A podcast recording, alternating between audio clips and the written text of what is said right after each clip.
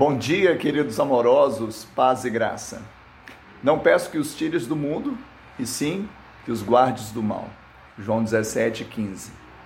Jesus, em sua oração sacerdotal, pediu várias coisas ao Pai, mas não pediu que nos tirasse do mundo. Não foi insensível às nossas dores e aflições, e sim coerente com o propósito que o Pai tinha e que ele nos comissionou. O mundo precisa de pequenos cristos, sal e luz nesse mundo. Nós sabemos que quando ele nos dá a graça, o amor, nós conseguimos nos manter na presença do Senhor, livres do mal.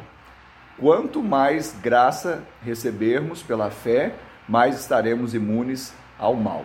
Que Ele te abençoe, te dê um dia de bênção, que você caminhe nessa terra como luzeiro e como sal dessa terra. Deus te abençoe em nome de Jesus.